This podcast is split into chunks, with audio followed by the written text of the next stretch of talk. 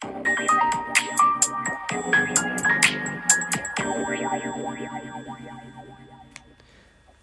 んばんは。炎上しそうで炎上しないさすらいのエンタメ系ウェブウォッチャー、テリーのよもやますぎる部屋でございます。いかがお過ごしでしょうか。えー、昨今ですね、えー、大人のおもちゃ、こちらもですね、まあ、どんどんどんどんスマートデバイス化しておりまして、こう、スマートフォンと連動をして、みたいなのが非常に多くなってきているそうですね。えー、そんな中、えー、新しい大人のおもちゃができまして、えー、ウーバーイーツなどが、えー、フードデリバリーサービスですね。こちらの配達が近づくにつれて、えー、大人のおもちゃの振動が強くなるという、えー、おもちゃが、えー、出ました。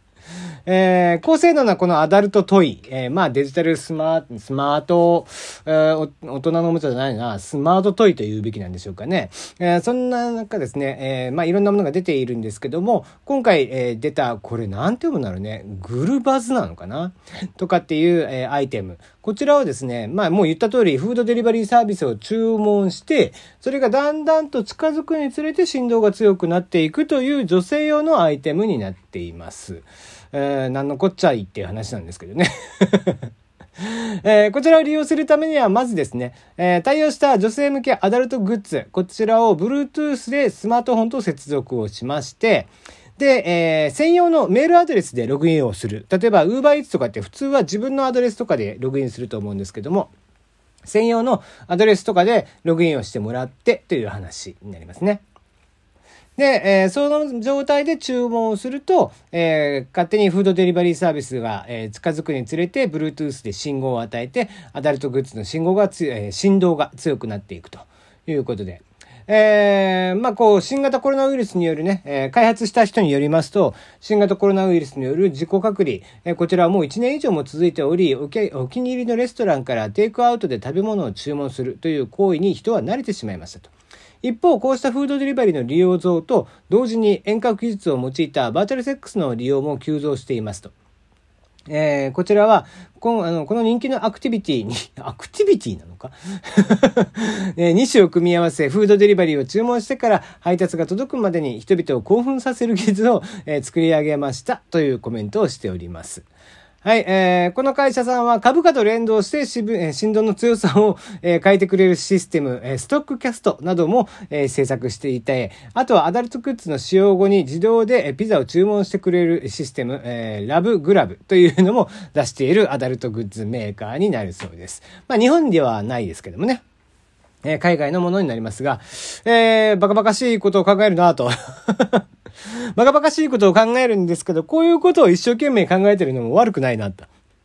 まあね、あの、性行為とかね、自分でするのも別に楽しんでやる分には全然危険とかがないようにしてもらえれば、むしろね、なんか変にこう、なんだろうな、もう、ね、自然なものとか、ばい菌がいっぱいのものとかでやるよりは、そういったものの方が、まあ、こう、開発、きちんと開発されてるものの方がさ、こう、雑菌がちゃんと処理できてたりだとかっていう風な安全性も高いとは思いますんで、いいとは思うんですけども。まあ別にそれはそれで、えー、その人の趣味思考なんで、全然止める気はしないんですけども、その、その人よりも、使う人よりもやっぱり開発側の方のね、あの気になっちゃうよね。何を思って開発したのかなって で、あの、面白いもんでさ、これ、こう、女性の、なんだろうな、性欲っていうのは、えっ、ー、と、お腹がいっぱいな方がいいんですよ。あの、だから、なんけ、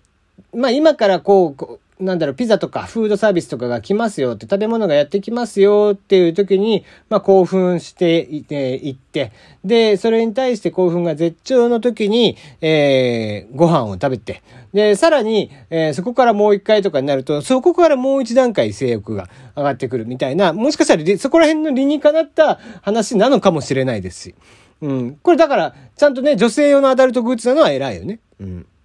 男性用アダルトグッズだと、あの、男性の場合はお腹いっぱいとかだと性欲が湧かないんで、あの、そこは逆なんですよね。だから、こう、女性を、と、こう、お食事とかして、その後ね、えー、二人でとかっていう時には、まあ男性は、えー、できればあまり食べないっていう方が良かったりするそうなんです。だからそういう意味ではね、えー、ぜひこういった 日本に、えー、こちらが発売されるかどうかは全く不明ではございますがうん、まあ、こういうのもね、あの、調べてみるとさ、意外と面白くて、ね、あの、天下さんが出してる女性用のアダルトグッズのイロハとかすごいさ、可愛らしかったりとかするじゃない？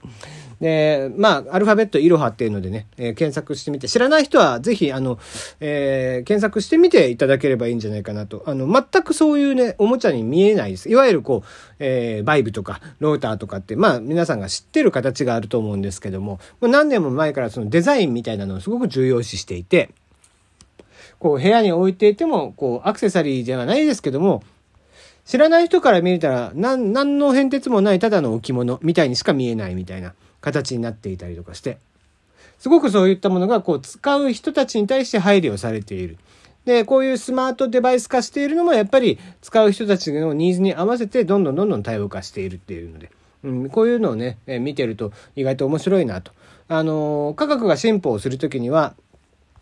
大体ギャンブルか、えー、もしくはこうアダルトっていうのが必ず絡んでくるので、こう、こういう積極的にね、アダルト業界っていうのは、えー、今は、こう、おそらく VR であったりだとか、えー、MR であったりだとか、そういうものをこう、積極的に多分今後も、えー、取り入れていくんだろうな、なんていうことを思っていますね。うん。えー、日本でもね、こう、こういうグッズを集めた展示会とかっていうのが、まあ、大規模な展示会があったり、アメリカなんかでも大規模な展示会あったりとかしますんで、まあ、そういった時にはまた記事が出ますんで、えー、その時にはまたご紹介できればいいかなと。まあ、いろんなデバイスが出てくるんで非常に面白いんですよね。うん。えー、科学の進化っていうのはこういうところでも発揮しているんだよということを、えー、まあ、なんか綺麗事のように言ってみますわ。今日はここまでです。あ、そうそう。えっ、ー、と、明日、明後日あたり、えっ、ー、と、ラジオトーカー上田くんっていうトーカーさんとね、えー、二人で、えー、コラボを向こうの方でやってきてますんで、よかったら聞いてください。明日、明後日上がるとかって言ってまましたので、えー、ぜひ聞いてもらえたらなと思っていますし、えー、マッコテリーの方の、えー、お悩みもね、えー、引き続き募集していますんで、ぜひ送ってもらえたらな、なんて思っております。はい、今日はここまでです。